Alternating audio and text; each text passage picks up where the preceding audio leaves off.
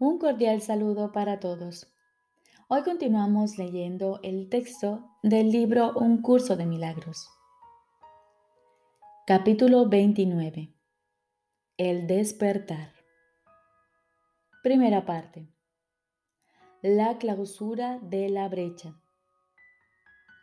Jesús nos dice, no hay tiempo, lugar ni estado del que Dios esté ausente no hay nada que temer. Es imposible que se pudiese concebir una brecha en la plenitud de Dios. La transigencia que la más insignificante y diminuta de las brechas representaría en su amor eterno es completamente imposible.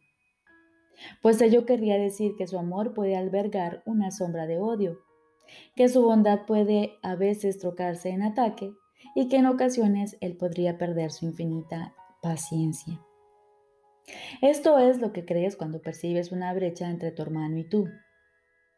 ¿Cómo ibas a poder entonces confiar en Dios? Pues su amor debe ser un engaño.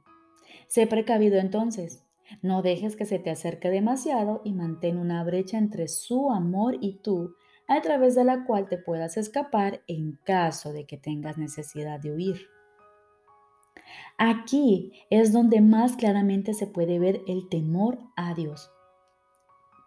Pues el amor es traicionero para aquellos que tienen miedo, ya que el miedo y el odio siempre van de la mano. Todo aquel que odia tiene miedo del amor y por lo tanto no puede sino tener miedo de Dios. Es indudable que no conoce el significado del amor. Teme amar y ama odiar. Y así piensa que el amor es temible y que el odio es amor. Esto es lo que inevitablemente le sucede a todos aquellos que tienen en gran estima a esta pequeña brecha, creyendo que es su salvación y esperanza. El temor a Dios, el mayor obstáculo que la paz tiene que salvar, no ha desaparecido todavía. Los demás ya han desaparecido, pero este todavía sigue en pie, obstruyendo tu paso y haciendo que el camino hacia la luz parezca obscuro y temible, peligroso y sombrío. Has decidido que tu hermano es tu enemigo. Tal vez tu amigo en algunas ocasiones, siempre que vuestros diferentes intereses permitan vuestra amistad por algún tiempo. Pero no sin dejar una aparente brecha entre vosotros, en caso de que él se vuelva a convertir en tu enemigo. Deja que se acerque a ti y te haces atrás. Acércate a Él y Él instantáneamente emprende la retirada. De acuerdo, el acuerdo que establecisteis fue tener una amistad cautelosa y de limitado alcance, cuya intensidad estuviese cuidadosamente restringida de modo que lo único que tú y tu hermano hicisteis fue establecer un pacto condicional en el que uno de sus puntos era una cláusula de separación que tanto tú como él acordasteis no violar. Y convinisteis que violarla sería una infracción del acuerdo que todo punto, de todo punto intolerable. Repito, y convinisteis que violarla sería una infracción del acuerdo de todo punto intolerable.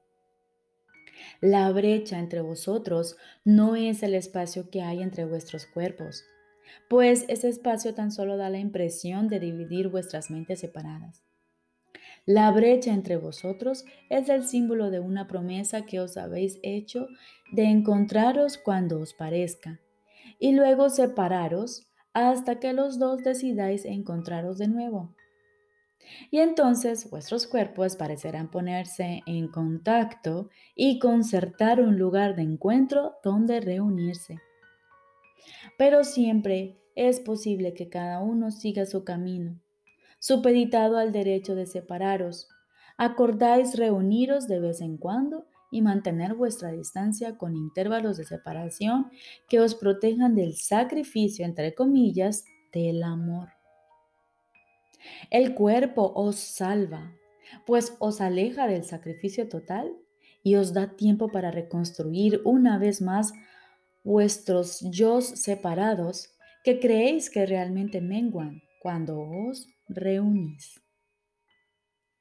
El cuerpo no podría separar tu mente de la mente de tu hermano, a menos que quisieseis que fuese la causa de vuestra separación y distanciamiento. Por consiguiente, le atribuyes un poder que no posee. Esto es lo que hace que tenga poder sobre ti, pues ahora piensas que el cuerpo determina cuándo debéis reuniros y que limita vuestra capacidad de estar en comunión con la mente del otro. Y así te dice a dónde ir y cómo llegar hasta allí, lo que te es factible emprender y lo que no puedes hacer. Te dice también lo que su salud puede tolerar, así como lo que lo fatigará y enfermará. Sus inherentes debilidades, entre comillas, establecen los límites de lo que puedes hacer y hacen que tu propósito sea débil y limitado. El cuerpo se avendrá a todo esto, si ese es tu deseo. Permitirá solamente limitados desahogos de amor, entre comillas, intercalados con intervalos de odio. Y se hará cargo de decidir cuándo puede amar y cuándo se debe refugiar en el miedo para mantenerse a salvo. Enfermará porque tú no sabes lo que es amar. De este modo utilizarás indebidamente toda circunstancia y a todo aquel con quien te encuentres, y no podrás sino ver en ellos un propósito distinto del tuyo. El amor no exige sacrificios, pero el miedo exige el sacrificio del amor, pues no puede sustituir en su presencia. Para perpetuar el odio es preciso temerle al amor y limitar su presencia solo a algunas ocasiones, manteniéndolo alejado del resto del tiempo. De esta manera se le tiene por traicionero, porque parece ir y venir a su antojo y no ofrecerte ninguna estabilidad. ¿No te das cuenta de cuán limitada y débil es tu lealtad y de cuán a menudo le has exigido al amor que se aleje de ti y te deje solo y en paz. El cuerpo, que de por sí no tiene ningún objetivo, es la excusa que tienes para los diversos objetivos que tienes y que le obligas a perseguir. No es su debilidad lo que te asusta, sino su falta de fuerza o debilidad. ¿No te gustaría saber que nada se interpone entre tú y Él? ¿No te gustaría saber que no hay brecha tras la que te puedas ocultar? Los que descubren que su Salvador ya no es su enemigo, experimentan un sobresalto. Cuando se descubre que el cuerpo no es real, se suscita una cierta aprensión y se experimentan matices de aparente temor en torno al feliz mensaje que Dios es amor. Cuando la brecha desaparece, no obstante, lo único que se experimenta es paz eterna. No más de eso, pero tampoco menos. Si no tuvieses miedo de Dios, ¿qué podría inducirte a que lo abandonases? ¿Qué juguetes o baratijas podría haber en la brecha que pudiesen privarte por un solo instante de su amor? ¿Permitirías que el cuerpo dijese no a la llamada del cielo si no tuvieses miedo de perder tu ser al encontrar a Dios? Mas ¿cómo sería posible que perdieses tu ser al hallarlo?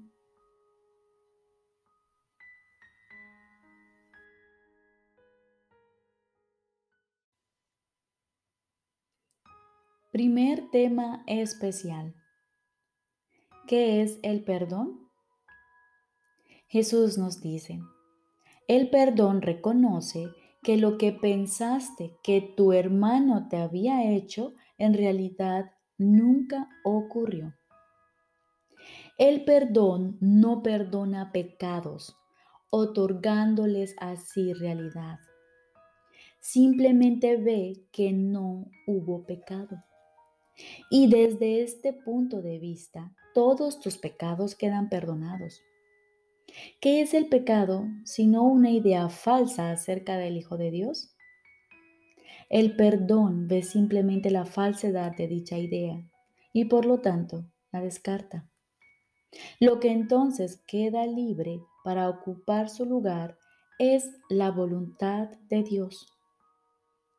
Un pensamiento que no perdona es aquel que emite un juicio que no pone en duda a pesar de que es falso.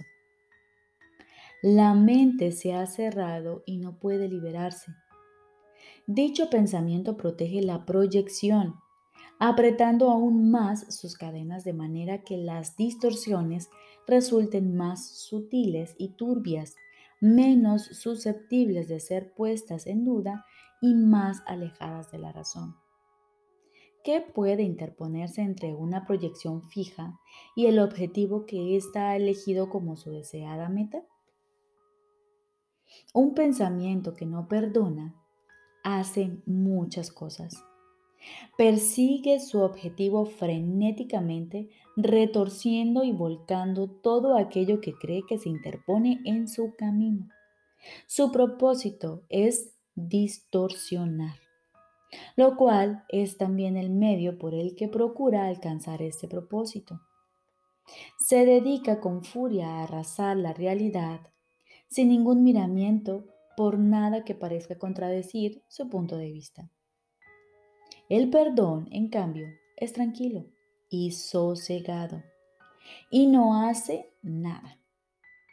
No ofende ningún aspecto de la realidad ni busca tergiversarla para que adquiera apariencias que a él le gusten. Simplemente observa, espera y no juzga. El que no perdona se ve obligado a juzgar, pues tiene que justificar el no haber perdonado. Pero aquel que ha de perdonarse a sí mismo debe aprender a darle la bienvenida a la verdad exactamente como ésta es. No hagas nada, pues, y deja que el perdón te muestre lo que debes hacer a través de aquel que es tu guía, tu salvador y protector, quien lleno de esperanza está seguro de que finalmente triunfarás. Él ya te ha perdonado, pues esa es la función que Dios le encomendó. Ahora tú debes compartir su función y perdonar a aquel que Él ha salvado, cuya inocencia Él ve y a quien honra como el Hijo de Dios.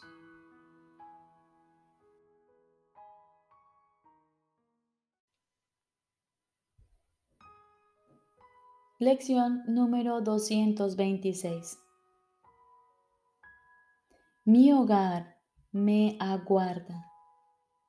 Me apresuraré a llegar a él. Mi hogar me aguarda. Me apresuraré a llegar a él. Puedo abandonar este mundo completamente, si así lo decido no mediante la muerte, sino mediante un cambio de parecer con respecto al propósito del mundo. Si creo que tal como lo veo ahora tiene valor, así seguirá siendo para mí. Mas si tal como lo contemplo no veo nada de valor en él, ni nada que desee poseer, ni ninguna meta que anhele alcanzar, entonces ese mundo se alejará de mí pues no habré intentado reemplazar la verdad con ilusiones. Padre, mi hogar aguarda mi feliz retorno. Tus brazos están abiertos y oigo tu voz. ¿Qué necesidad tengo de prolongar mi estadía en un lugar de vanos deseos y de sueños frustrados cuando con tanta facilidad ¿Puedo alcanzar el cielo?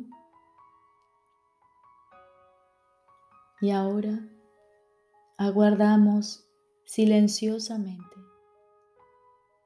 Estoy seguro de que Él te hablará y de que tú le oirás.